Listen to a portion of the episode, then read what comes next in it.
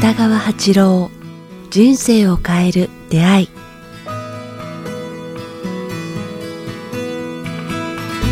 こんにちは早川洋平です。北川八郎人生を変える出会い。今日は第101回です。北川先生よろしくお願いしよろしますくお願いします。さあ前回100回、えー迎えて、えーちょうど時代が変わったという話101もありました新しい出発。ね、その新しい出発の中ですね、えーまたたくさんの質問来ていますので、はいうん今日はですね、えー一気にいただいた質問をいくつか先生に答えていただきたいと思います。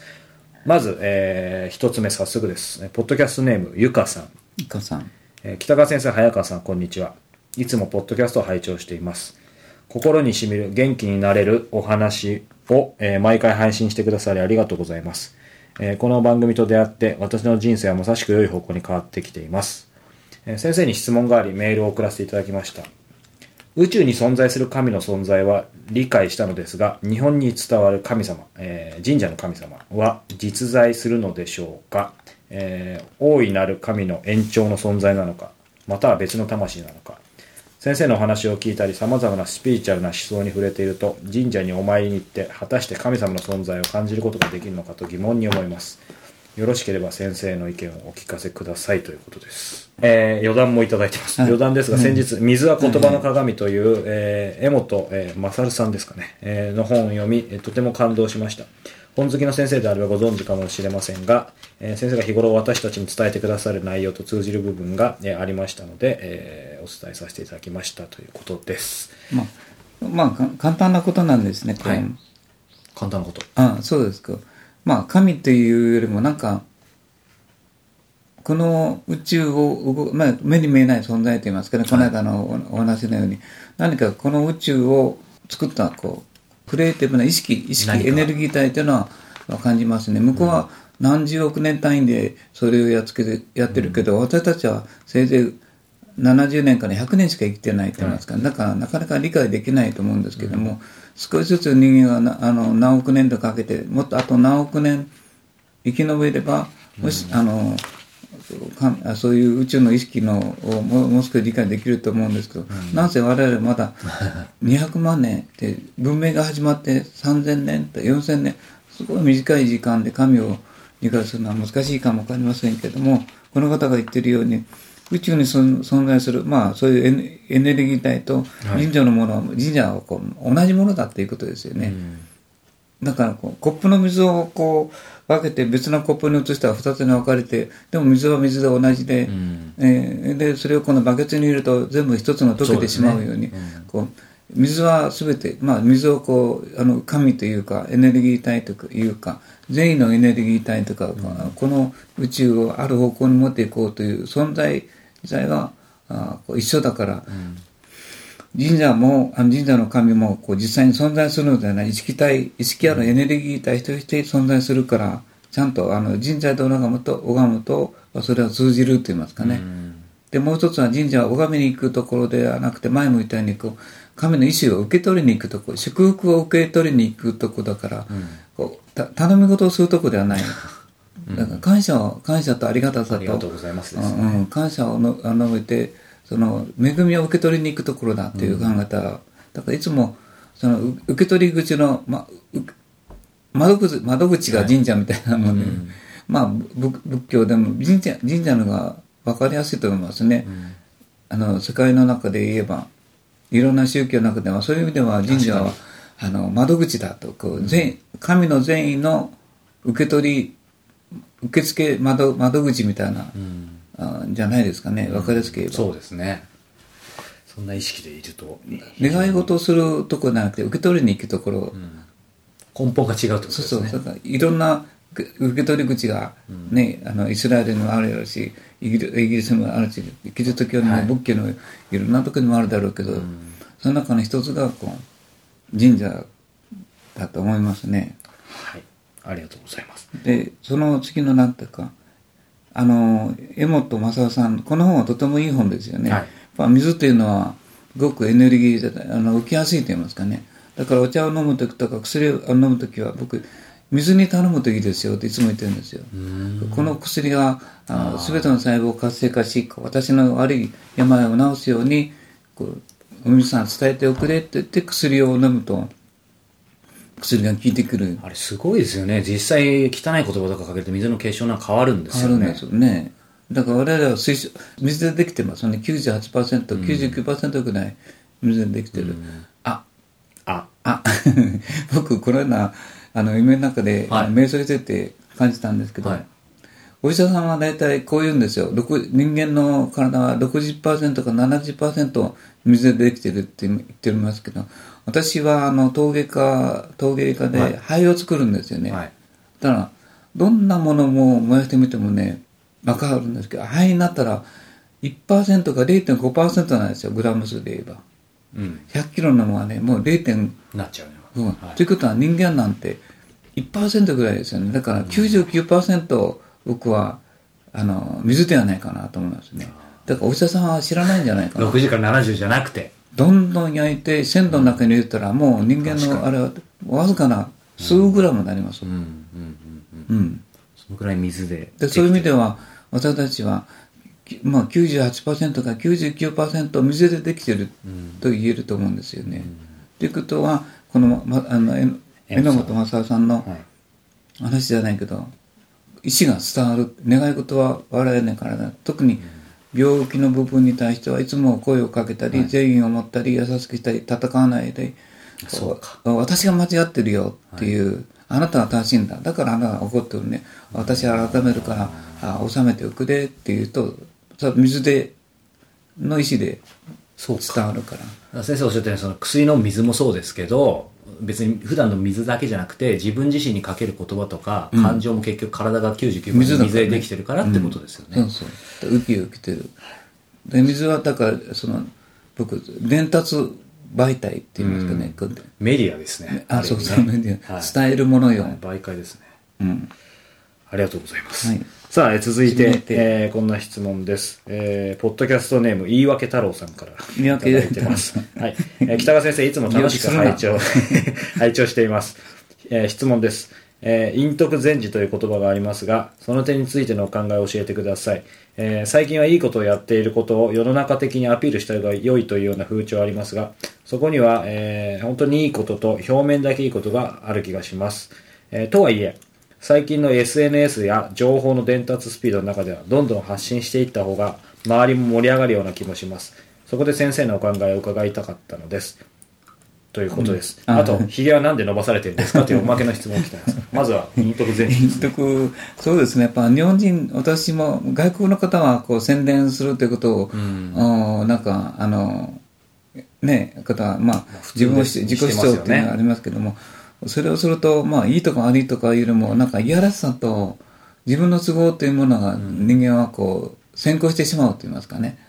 そそれは、あの、なんかこう、相手を傷つけ、それから、あ自分の欲を果たそうとするっていうの野心とか、うん。野望につながるから、まあ、それを日本人は嫌ってるんでしょうね。私も、陰徳というのはこう目、目に見えないゴミを拾ってくれる、何気なく広がるとか、皆が働きやすいように15分前に行って、えー掃除するという方をしてるんですけども、まあその人たちは穏やかですよね。で、人の争いに加わらないし、争いをしないような、なんか、あの、準備をしたり、掃除をしたり、トイレを何気なくきれいにしたりとか、見えに見えないところでやってるけれども、やっぱりなんか気がつくって言いますかね、ある社長さんが言ってたんですけども、なんか、私に言われて、いつも早く会社のトイレの掃除をして、ついでに、まあ、会社の前のゴミを拾ってる言ってたら、ある時、きあの通りがかりのおばさんから、いつもきれいにしてもらってありがとうございますって言われたってびっくりした、あのみんな見てるんやなっていう感じだね。はい、どっかで見ててそれが私の心を洗ってる。つまりこう陰徳っていうのは自分の心を洗うよね。うん。が洗えるんよね、うん。だから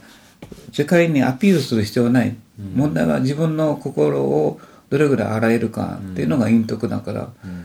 自分を高めるため外にはないってことですね。うんうん、自分の心はね、いつも内臓を洗う、心を洗う、頭を洗う、まず自分を洗うと、あー自分の目と皮膚と考え方と行いがきれいになっていく。うん。ただその一方で風潮としては確かに出てきてるっていうこだからそ。れに負けないようにしてほしいそうですよね。自分の心を洗う得るようなことをこうやっていけばいいし、それはこう言葉の中に伝わっていくって言いますかね、私と早川君もこういうのもほら、陰徳ですよね、こう無料で。で、人のためだけにやってるもっとせん、ね、宣伝しろって言われますけどね。でもやっぱりどっかで、広がってるの。うん、なんか、これはまあいろいろな意見あると思うんですけど、どっかでやっぱり今の話じゃないんですけど、いいものがやっぱり広がるんじゃないかなと思うんですよ、ね。悪いことはね、みんなわーっと言うけど、いいことは少しずつ必ず広がっていきますね。少しずつとかポイントですよね。僕も人間なんでもっと早く広がればとか、例えば本ももっと売れたらいいのっていう気持ちはやっぱあるけど、いいことってちょっとずつなんでしょうね。だからなんかその辺はもう自分で動かすんじゃなくて、それは何か時とかそういう見えないものに任せた方がだからよそれよりも自分の心をとな、まずお前を整えよ。言い訳するな。自らを整えよ。はい言い訳をするな。言い訳太郎さん言い訳しないように、まあ僕もですけど。はい。髭はなんで伸ばさあれそこもですすてるんでかね。はい。なんでですか？勝手に伸びたんで なんか、でもなんか、短くすると荒っぽくなるんよね。頭もそうだし。だから軍人はみんな、髪を伸ばした人は軍人いないでしょ、はい警察官。うん頭を剃るとやっぱり動きやすい。髭もそうなんですよね。じーっとして試作的になると髭が伸びてくるし、じゃあ逆にもう先生に髭剃ったら先生も落ち着かないかもしれない。落ち着かない。やっぱこう、こ活動的になるでしょうね。ああ、そうなんですね。なんかし試作的になるはいはいはいためには、あ髭とか伸び放題の方がいいでしょうね。えー。まあでも確かにそういうし思想家というか何かね何かにふやってる人も伸びてますね、あ意識意識を持ってし試作する人はああ頭の毛はボーボなりひげはボーボなりますよね。確かに。みたいなあると到達をしてそこでちょっとひげとあれを整えるっていう。なるほどね。うん。あそういうことがあったんですね。ありがとうございます。さあもう一ついっちゃいましょうか。はいえー少し、え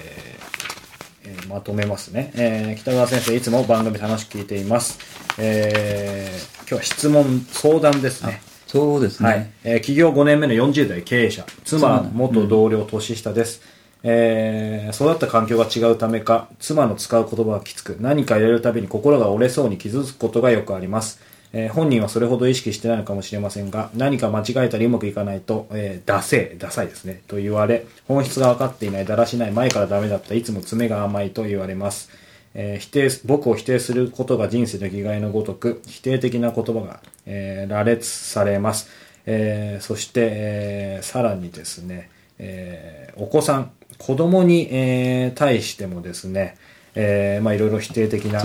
えーことも繰り返されているような、えーもう、えー切々と書かれてちょっと全てはご紹介できないんですけどもそうですね。はい。まあ、その中でごご自身としては企業の立ち上げ時期に、まあ、家族よりも仕事を優先したこともあって、まあ、その多分ね反省というか 引っかかりもあってえー今、まあ、家族を優先できる配慮しているけれど、まあ、奥様はですね、えーまあ、そういう言葉だったり、まあ、あとご自身生きる価値がないとか、えーまあ、怒鳴ったりとか、まあ、そういう感じでもう今非常に、えーこの方混乱しているようなんですが、まあ、子供のためにも、妻が少しでも変わってくれたらとは思いながらも今後、えーご自身がどう振る舞えばいいのかどう変わればいいのかそういったことも含めて、まあ、ご意見いただけないでしょうか、ということです。ちょっとこうな答えが長くなるからこの章は長くなるかもわかりませんけれども、